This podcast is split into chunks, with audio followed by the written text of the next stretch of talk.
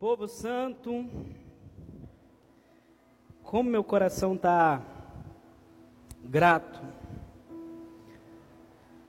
grato por poder ministrar essa mensagem aqui hoje, grato por porque o Senhor tem cuidado de nós, grato por, por a gente estar tá podendo nos reunir aqui como igreja. Confesso para vocês que essa semana orando e buscando de Deus, Deus tinha falado já algum tempo atrás comigo acerca de testemunho, acerca de testemunho. Eu achei que eu não estava entendendo, e essa semana Deus começou a falar novamente forte acerca de testemunho, de herança. Eu falei, rapaz, eu vou, se o Senhor der graça, eu vou tentar fazer, falar sobre isso. E e o tema dessa mensagem dessa noite é herança, testemunho e poder. Foi algo que Deus ministrou no meu coração. E o meu desejo é que Ele dê graça para que a gente possa também compartilhar desse mesmo entendimento. Abra sua Bíblia comigo lá no livro de Romanos, no capítulo 8, no versículo 14. Livro de Romanos, versículo capítulo 8, o verso 14, herança, testemunho e poder. Romanos capítulo 8, o verso 14. Porque todos os que são guiados pelo Espírito de Deus, esses são filhos de Deus. Porque não recebeste o espírito de escravidão, para outra vez estardes em temor, mas recebeste o espírito de adoção de filhos, pelo qual clamamos, Abba, Pai. O mesmo Espírito testifica com o nosso espírito que somos filhos de Deus. Se nós somos filhos, somos logo herdeiros também. Herdeiros de Deus e co-herdeiros de Cristo. Se é certo que com Ele padecemos, para que também com Ele sejamos glorificados. Somente até aí. Abraça a sua Bíblia, se você quiser abraçar, levantar. Mas eu queria que você repetisse comigo assim: Esta é a minha Bíblia. Eu sou o que ela diz que eu sou. Eu tenho o que ela diz que eu tenho. Eu posso fazer aquilo que ela diz que eu posso fazer. Hoje eu serei tocado pela palavra de Deus. Eu audaciosamente confesso que a minha mente está alerta, o meu coração está receptível, eu estou pronto para receber a incorruptível, a indestrutível, sempre viva semente da palavra de Deus. Eu nunca mais serei o mesmo nunca, nunca, nunca. Senhor, que o Senhor nos ache, Senhor, como terra fértil, preparada, arada para a tua palavra. Que o Senhor leve a nossa mente cativa ao trono da graça do Senhor. Nós repreendemos todo espírito de dispersão. Nós repreendemos tudo aquilo que é contrário, que não percebe, pertence ao Senhor. Tudo aquilo que tenta impedir que a sua palavra caia em terra fértil. Tudo aquilo que nos impede de, de fato, alcançar a dimensão da revelação daquilo que o Senhor quer tratar conosco. Nós repreendemos, Pai, em nome de Jesus, e declaramos que é só o Senhor operar sobre esse local, que a atmosfera do Senhor, que a honra e a glória do Senhor para todos sempre. Amém e graças a Deus. Você já parou para pensar que quando a gente fala de herança, a primeira coisa que vem na nossa mente é dinheiro. Falou de herança, a gente pensa sempre em dinheiro. E é engraçado que é se como tudo aquilo que a gente pudesse herdar de alguém se resumisse a dinheiro dinheiro fosse a coisa mais importante que alguém pudesse deixar para nós. E é engraçado que isso fala muito sobre nós, fala muito sobre o nosso coração, fala muito sobre quem nós somos, fala muito sobre a forma como nós enxergamos a vida. Isso chega a nos revelar.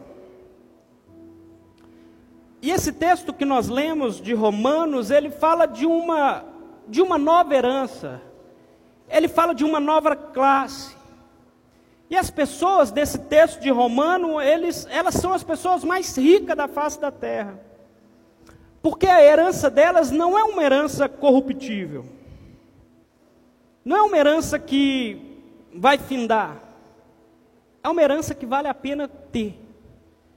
É uma herança que vale a pena correr atrás. É uma herança que, de fato, vale a pena nos consumirmos a fazer parte, ser participante dessa herança. É a única herança que a traça não corrói. É a única herança que ninguém pode te roubar. A herança que é mantida para sempre. Pensa comigo. A sua casa pode acabar. O seu dinheiro no banco pode acabar.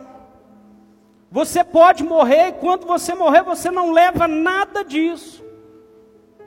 Mas isso que nós estamos tratando aqui, ser herdeiro de Deus é diferente. É a única coisa que vale não só para esse tempo, mas para o próximo. É algo que vale para essa vida e para a próxima vida, para a continuação daquilo que nós teremos com Deus. Essas pessoas, desse texto que nós lemos, a herança delas é eterna. É uma herança que não está fadada ao câmbio, é uma herança que não está fadada ao governo, é algo que o Senhor estabeleceu. E se a gente deseja ser participante dessa herança, dessa herança que é incorruptível, dessa herança que não está vinculada a situações adversas, mas dessa herança que permanece para sempre, a gente precisa fazer parte dessa família. A gente precisa estar inserido nessa família que tem direito à herança. E algo que eu tenho aprendido e eu estou aprendendo é o seguinte: a gente precisa sempre olhar para aquilo que Deus fez lá atrás, para a gente entender aquilo que Ele está fazendo, aquilo que Ele quer fazer e a forma que Ele está caminhando. Mas quando a gente fala de herança, talvez a gente fica muito vago. O que é herança? Às vezes a gente acha, não, herança é um dinheiro que alguém deixou para mim. Herança é o nome atribuído ao direito ou condição de herdar, ganhar, obter, conquistar algo por via de sucessão, ou seja, de alguém para alguém. A palavra herança, ela é uma transmissão de direito, uma transferência de titularidade. Alguém que está apto a receber alguma coisa que o outro está deixando. Herança. Às vezes a gente nunca parou para pensar herança. A termos espirituais, o que, que quer dizer herança? A gente está muito mais focado talvez naquilo que a gente pode receber momentaneamente. E não conseguimos entender que há uma promessa para nós de uma herança. Olha para você ver, quando Deus coloca Adão e Eva no jardim, Deus dá uma ordem para eles e fala para eles: olha, vocês vão dominar sobre todas as coisas. Mas olha, eu preciso que vocês multipliquem e enchem a terra. Só Adão e só Eva não ia dar conta de conquistar, de crescer, de povoar toda a terra. Eu preciso que vocês multipliquem. Eu preciso de mais pessoas. Pessoas como Adão e pessoas como ela. Outros igual a mim, outros feitos à imagem conforme a semelhança do Criador. Homens e mulheres que estariam debaixo da influência do rei. Homens e mulheres que estariam vivendo debaixo da influência do Senhor. Talvez você fale assim: não, Deus tinha um plano, é verdade. Mas quando Adão e Eva pecou, o plano do Senhor foi por água abaixo. Não. O Senhor não foi surpreendido quando Adão e Eva pecou. O Senhor tinha um plano, tinha estabelecido aquilo que ele ia fazer. E algo interessante que Deus começa dizendo para Adão: Olha, eu preciso que vocês multipliquem, eu preciso que vocês enchem a terra, sejam fecundos, olha, transbordem. E quando nós olhamos no decorrer da história, o Senhor vem para Noé e diz: Olha, Noé, eu preciso que você seja fértil e que você também se multiplique. Depois Deus caminha mais um pouco e diz para Abraão: Abraão, multiplicarei muitíssimo a sua descendência. Depois ele caminha mais um pouco e diz para Isaac: Isaac, tomarei seus descendentes tão numerosos quanto as estrelas do céu. O Senhor vira para Jacó e disse: Seja florífero e multiplique. E ao povo de Israel os farei prolíferos e os multiplicarei. A gente começa um tempo a gente começa aqui no início, o Senhor falando: olha, eu preciso que vocês multipliquem. Eu preciso que vocês sejam fecundos e multipliquem. E Deus continua falando da mesma forma no decorrer do tempo. Falando para aquele povo: olha, eu preciso que você multiplique. E por que, que o Senhor precisava que eles multiplicavam? O Senhor precisava que o povo que servia, que decretava, que declarava, que se submetia ao Senhor, se multiplicasse. Porque esse povo se multiplicando, o rei, o reino se estabelecia sobre a face da terra. E aí a gente vê todas essas promessas. E todas as promessas ela tá com um único rumo. Todas as promessas apontam para algo muito específico. A mesma coisa que Deus falou para Adão, que Deus falou para Eva, Deus queria que o povo continuasse. A promessa era a mesma, semelhante. Olha, multiplique. Seja prolífero. Deus ainda quer a terra cheia dos seus filhos. O que Deus estava fazendo naquele tempo, falando para eles, é: olha, eu quero que a terra seja povoada de pessoas que me conheçam. Eu quero que a terra seja cheia de pessoas que reconheçam quem eu sou, que reconheçam que com mão forte eu tenho cuidado de vocês. O plano do Senhor era um: povoar a terra com seus filhos. E Deus já sabia como fazer isso. Deus já tinha um plano.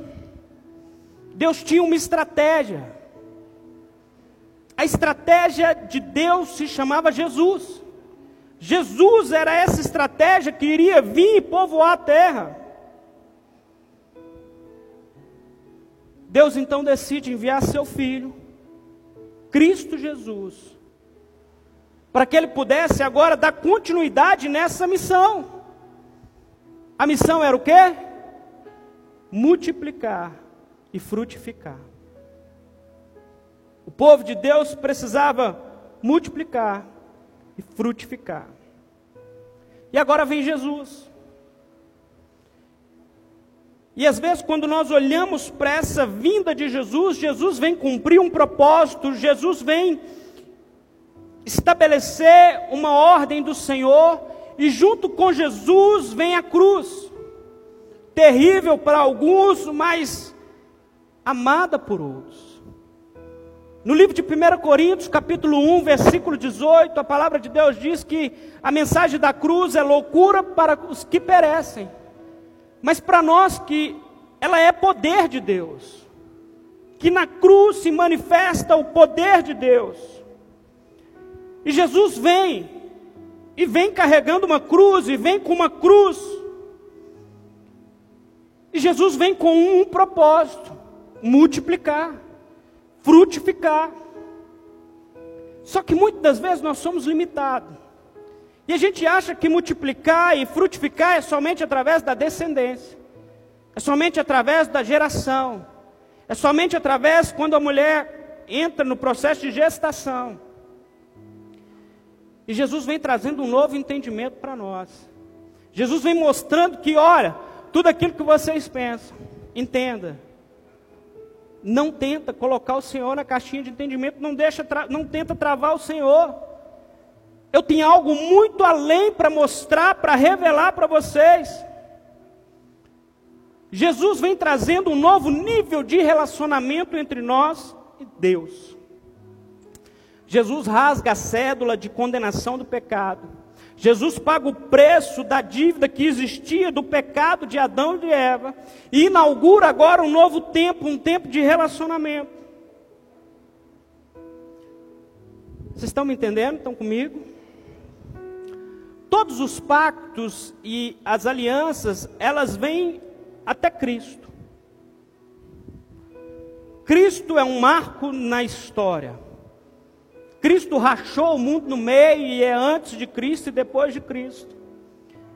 Porque antes de Cristo, o relacionamento com Deus era pautado e baseado em leis, em pactos, em alianças. É baseado em algo que o homem deveria fazer, em regras que o homem precisava cumprir para que ele pudesse se aproximar de Deus. E aí Jesus vem e Jesus vem encurtando essa distância.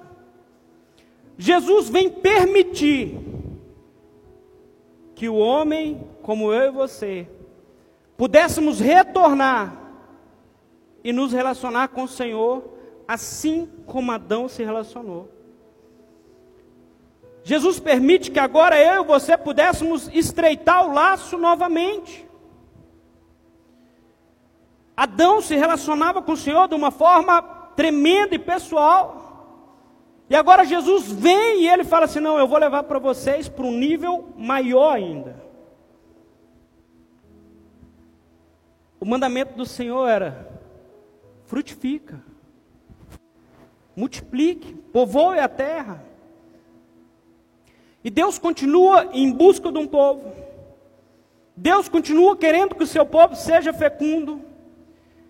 Deus continua aguardando a manifestação dos filhos de Deus. Deus continua aguardando que o povo dele se manifeste. Ainda estou falando de herança. E Deus está fazendo isso. Porque se há uma herança, e essa herança ela é de Deus, eterna, para poder participar de uma herança, você precisava ter algum vínculo com quem estava dispondo da herança. Não é qualquer um que pode chegar e falar assim: olha, eu quero a herança do pastor Luciano. A herança é exclusiva para a família. Vocês estão acompanhando? E aí o que, que acontece? Jesus vem, e ele vem estreitando esse laço, esse relacionamento.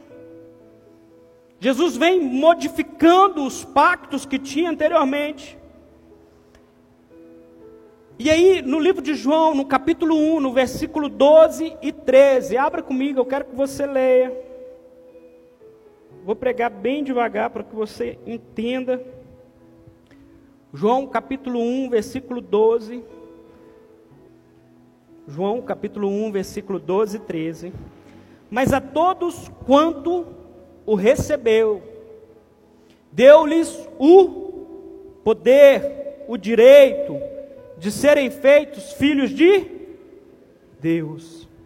Aos que creem no seu nome, os quais não nasceram do sangue nem da vontade da carne, nem da vontade do homem, mas de Deus.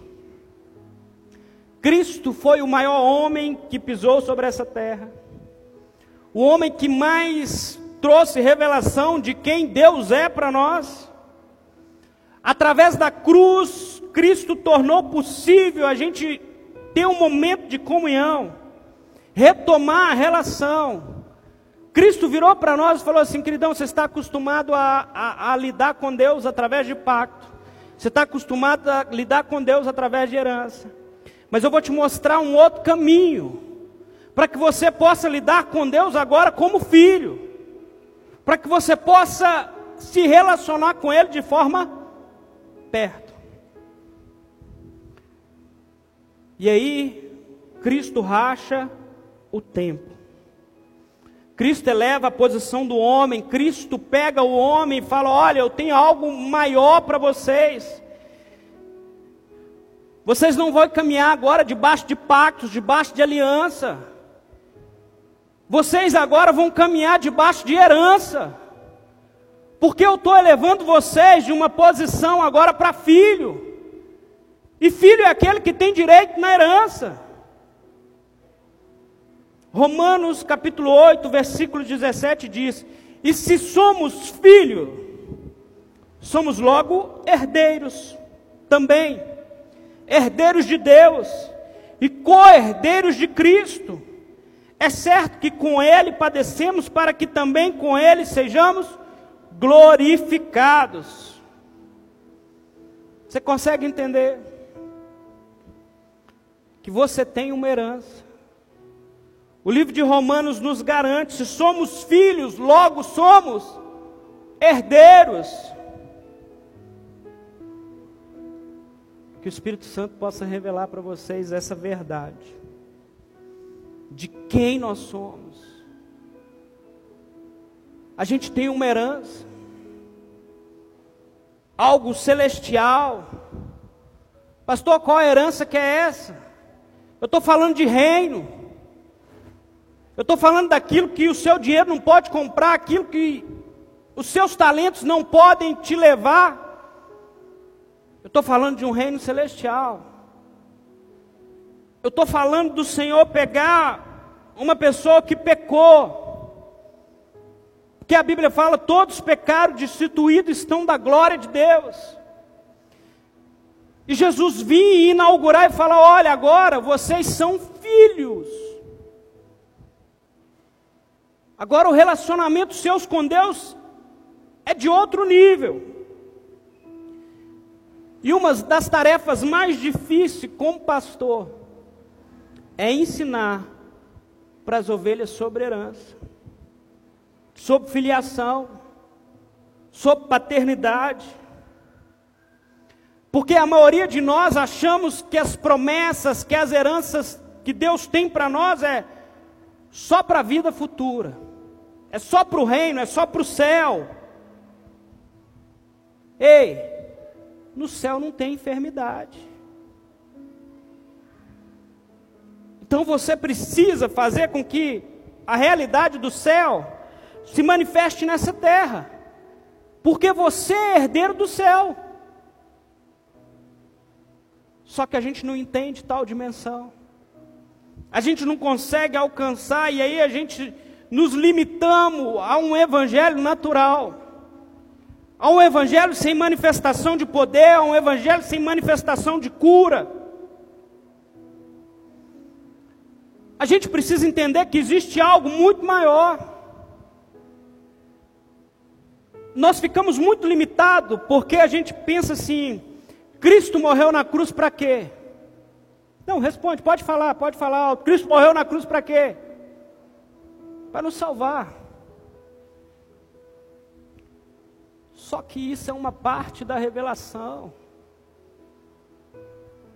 É isso que o diabo quer que a maioria do povo acredite.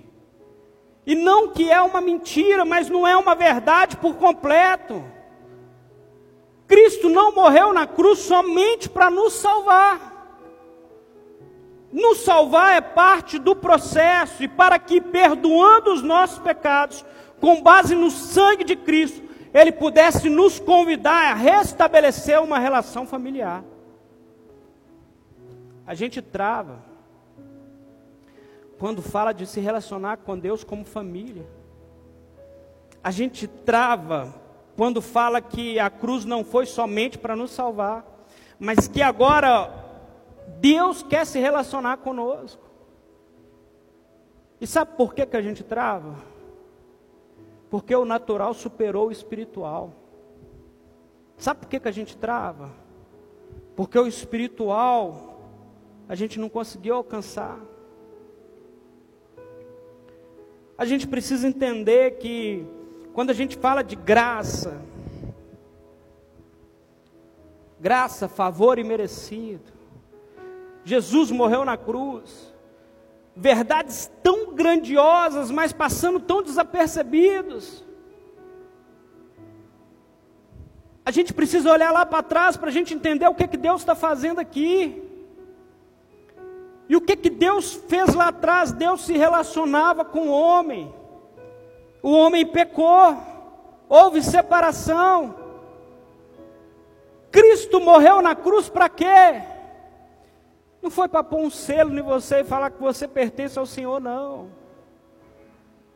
Foi para se relacionar com você. Foi para mostrar para você que Ele não é um Deus distante. Nós estamos em pleno tempo da graça, se podemos dizer assim, na dispensação do Espírito, nos relacionando com Deus dentro da lei. Porque foi dentro da lei que quando Moisés virou para o povo falou: Olha, vamos subir todo mundo que Deus quer conversar. Vamos subir todo mundo para o monte que Deus quer falar conosco. Que quando Deus deu o primeiro relâmpago que Deus ia falar com o povo, falou: Moisés, esse trem dá para nós não. É muito relâmpago, é muito trovão, e sobe você, fala com Deus, e que Deus falar com você, você traz para nós. A Bíblia deixa claro que Deus queria uma nação de sacerdotes. Deus queria uma nação que se relacionava, o sacerdote recebia de Deus, ministrava ao povo, representava o povo diante de Deus. Deus queria que todos se relacionassem. E verdades como essa, muitas das vezes, trava a nossa mente, nos limita. A gente tem uma herança. Só que ninguém pode tomar parte da herança se não se tornar filho.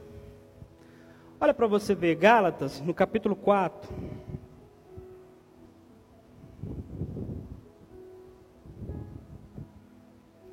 Gálatas, no capítulo 4, a partir do verso 1.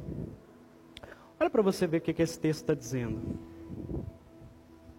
Gálatas, capítulo 4, a partir do verso 1. Digo, pois, que durante o tempo em que o herdeiro é menor, em nada difere do escravo, mesmo que seja senhor de tudo. O que, que adianta ter parte numa herança, ter uma herança para nós, se ainda estamos agindo como crianças? E aí a gente não pode acessar aquilo que Deus preparou para nós. A gente não consegue alcançar a dimensão das coisas que Deus tem para nós.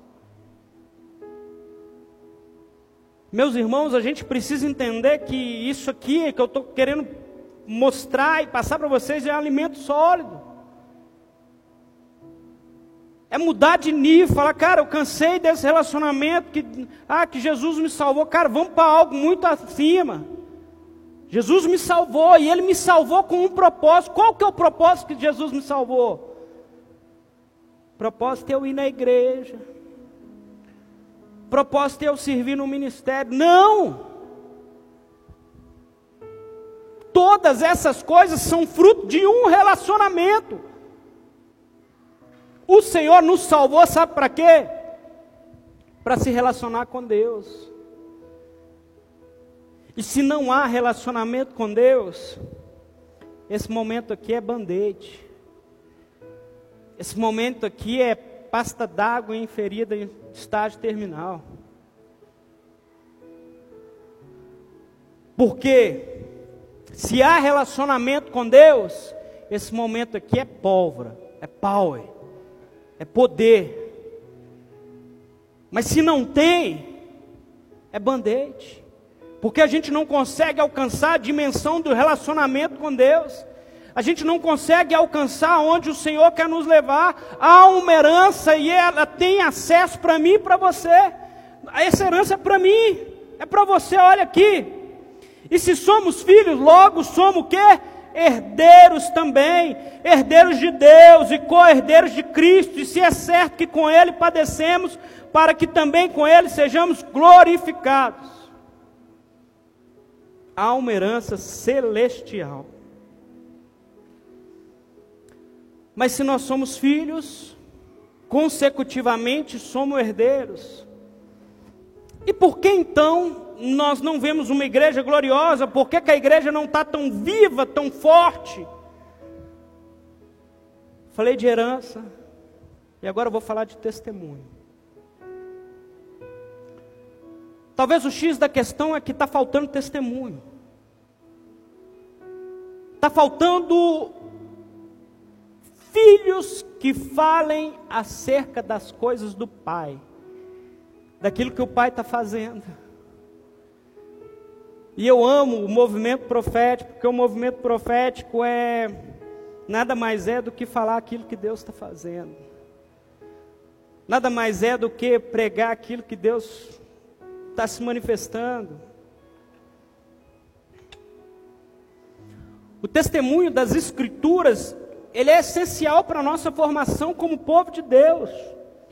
João, no capítulo 5, no verso 19, se você quiser abrir, está escrito assim: Mas Jesus respondeu e disse-lhes: Na verdade, na verdade vos digo, que o filho por si mesmo não pode fazer coisa alguma, senão o vir fazer o Pai.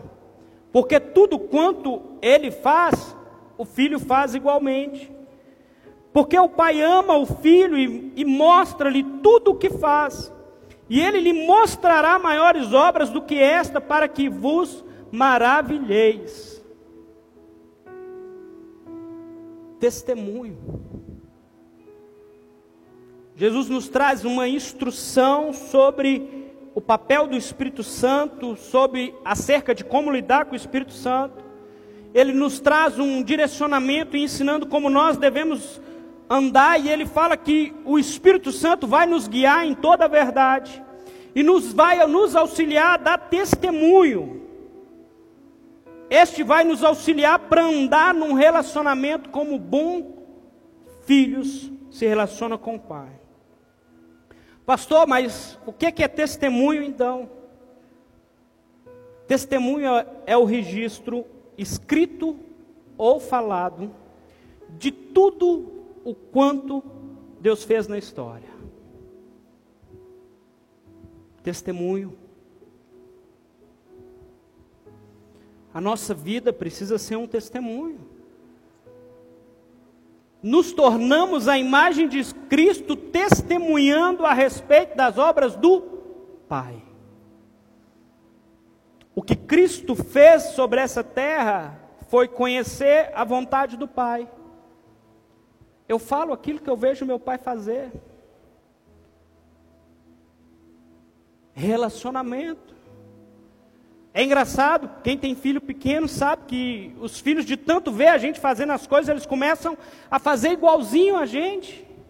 E Jesus foi aquilo, ele via o pai fazendo e ele começou a fazer. E aí, se a gente começar a se relacionar com o Pai, se começar a se relacionar com Deus, a gente vai começar a ver Ele fazendo. E vai acontecer o quê? Nós vamos fazer também. Testemunho se refere àquilo que Deus faz. Testemunha é alguém com um testemunho. Está faltando testemunho. Talvez até tenha testemunha mas as testemunhas estão caladas, estão mudas. As testemunhas não podem falar porque elas não veem um pai. E a testemunha só pode falar daquilo que ela viu o pai fazendo. Então, como eu não vejo aquilo que o pai faz, o que, que eu tenho para falar do pai? Nada em mim, porque não é de mim, é do pai. Se eu não me relaciono com ele, por isso que a gente até estava conversando com o Dinei hoje pela manhã, a gente estava contando, tem gente que sobe aqui em cima para cantar, para tocar ou para fazer qualquer outra coisa. E quando ele começa a cantar, quando ele começa, é diferente. E onde que está essa diferença? Relacionamento com o Pai. Ele está fazendo o que viu o Pai fazer. Pastor, você está falando que o levita viu Deus adorar e está adorando? É tipo isso mesmo.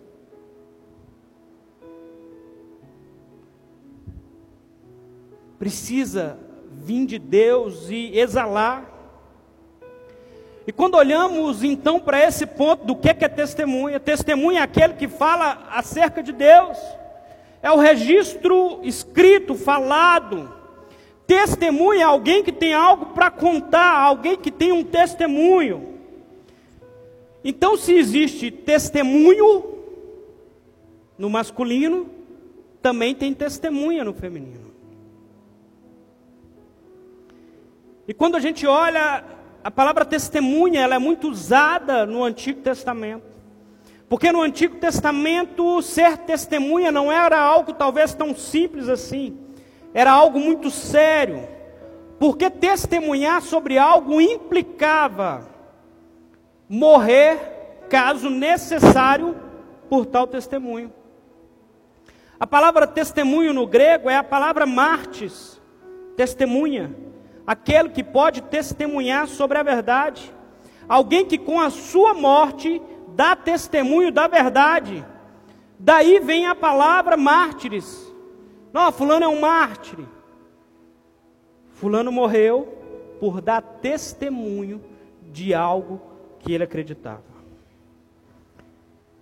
E o testemunho é algo impressionante. Porque o testemunho libera poder. O testemunho libera a presença. Nos tornamos filhos, como filhos temos direito à herança, podemos bater o pé e falar: Ó, oh, eu sou filho, esse negócio aí é tudo do meu pai. E se é do meu pai, eu quero usar. E aí, eu tenho acesso, eu tenho direito, eu posso ter acesso.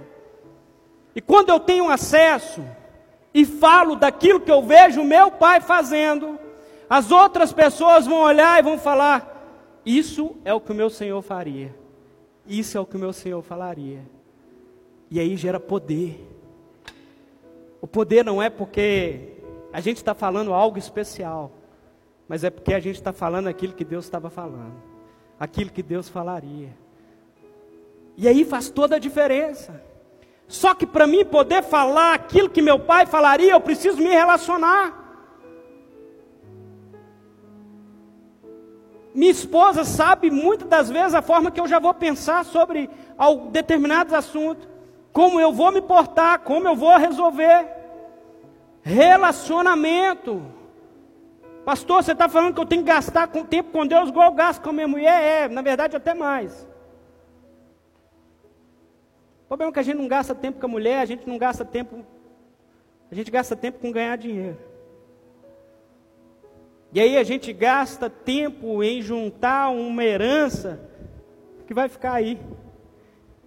Quando existe um, uma herança gigantesca, eterna, para nós, e a gente pode ter acesso a essa herança. O testemunho libera o poder porque o testemunho fala da presença de Deus. O testemunho é manifestar aquilo que Deus está fazendo. E talvez uma das maiores questões do nosso tempo é a falta de testemunho. Falta de pessoas que não têm medo da morte, que não têm medo de testemunhar os fatos não é o quanto talvez você sabe de Deus, mas o quanto você coloca para fora, o quanto você se relaciona. A boca fala o que o coração está cheio. Menino apaixonado, menina apaixonada. É fulano, é fulano, fala do fulano o tempo todo. Quando a gente está apaixonado com Jesus é a mesma coisa, é Jesus para cá, é Jesus para lá. Não perca o primeiro amor. E no livro de Atos, aguenta mais um pouquinho, gente. A mensagem ficou um pouco mais longa, mas eu quero fechar com vocês, eu quero que vocês entendam. No livro de Atos, no capítulo 1, no versículo 8, está escrito assim: mas recebereis virtude do Espírito Santo, ou recebereis poder do Espírito Santo, que há de vir sobre vós e ser-me-eis testemunha, tanto em Jerusalém, como em toda a Judéia e Samaria, até os confins da terra. Esse é um dos textos mais fortes e conhecidos do Novo Testamento. E ele vem trazendo luz e explicando sobre um assunto. Ele vem falando: olha, vocês vão receber poder. Vocês vão receber poder. Quando o Espírito Santo vier sobre vós. O Espírito Santo vindo sobre vós lhe dará poder. E a palavra poder aqui no grego, ela é a palavra dínamos, poder sobrenatural, poder miraculoso. Todo poder de Deus, toda unção que Deus compartilha, tudo aquilo, quando Deus libera uma porção de poder, ele vem com um propósito. A mulher do fluxo de sangue, quando ela entende, opa, Jesus está passando, quando ela teve uma revelação que tocar nas vestes de Jesus era capaz de curar. Aquela revelação que ela teve veio com uma carga de unção e poder sobre a vida dela. E, a, o, e o poder foi liberado para quê? Para curar. Toda vez que Deus libera o poder, Ele vem com um propósito. Deus não sai liberando poder, quem quer um pouquinho toma, quem quer mais um pouquinho, não. Talvez você responda a sua pergunta aqui nessa noite. Talvez você está orando, falando, Senhor, me dá unção, me dá poder. E aí eu te faço uma outra pergunta: para quê? Para quê? Se você não sabe para que que você quer, você não é digno de ganhar. Você precisa saber para que que você quer. Você precisa saber o que que você vai fazer. Pastor, como que eu sei o que é que eu vou fazer se relacionando com o Pai? E se não possuímos fé, tudo isso que eu falei até aqui não tem impacto algum. Foi só palavras vazias. Porque as palavras não encontraram nem filhos, nem herdeiros. Olha, eu vou ler mais um texto acerca do testemunho. Ainda tinha mais umas três folhas, era muita coisa. Mas só para vocês entenderem, quando Deus Deus começa a caminhar com aquele povo no deserto, Deus começa a caminhar com aquele povo no Egito. E, e Moisés vira para aquele povo e Deus vira e fala assim: "Olha, então a gente vai fazer um tabernáculo a gente vai fazer a arca do testemunho ou a arca da aliança. E quando Deus decide então fazer a arca do testemunho, e por muito tempo a gente talvez aprendemos de forma errada, falando, não, a arca do testemunho, porque ali tinha a presença de Deus. Não, ali não tinha a presença de Deus. Ali se manifestava a presença de Deus. O que havia dentro da arca do, arca do testemunho era o testemunho daquilo que Deus é capaz de fazer. Lá dentro tinha as tábuas da lei que expressava o encontro de um Deus com o povo. Lá tinha o jarro de ouro que continha o maná, que representava a revelação da provisão sobrenatural de Deus, daquilo que Deus pode fazer. Lá tinha a vara de Arão que floresceu, que representava a revelação da autoridade de Deus. Todos esses três elementos dão testemunho de quem Deus é. Todos esses três elementos, eles vêm testemunhando o poder de Deus. Quando Zá toca na arca, Zá não toca na presença de Deus. Zá toca no testemunho.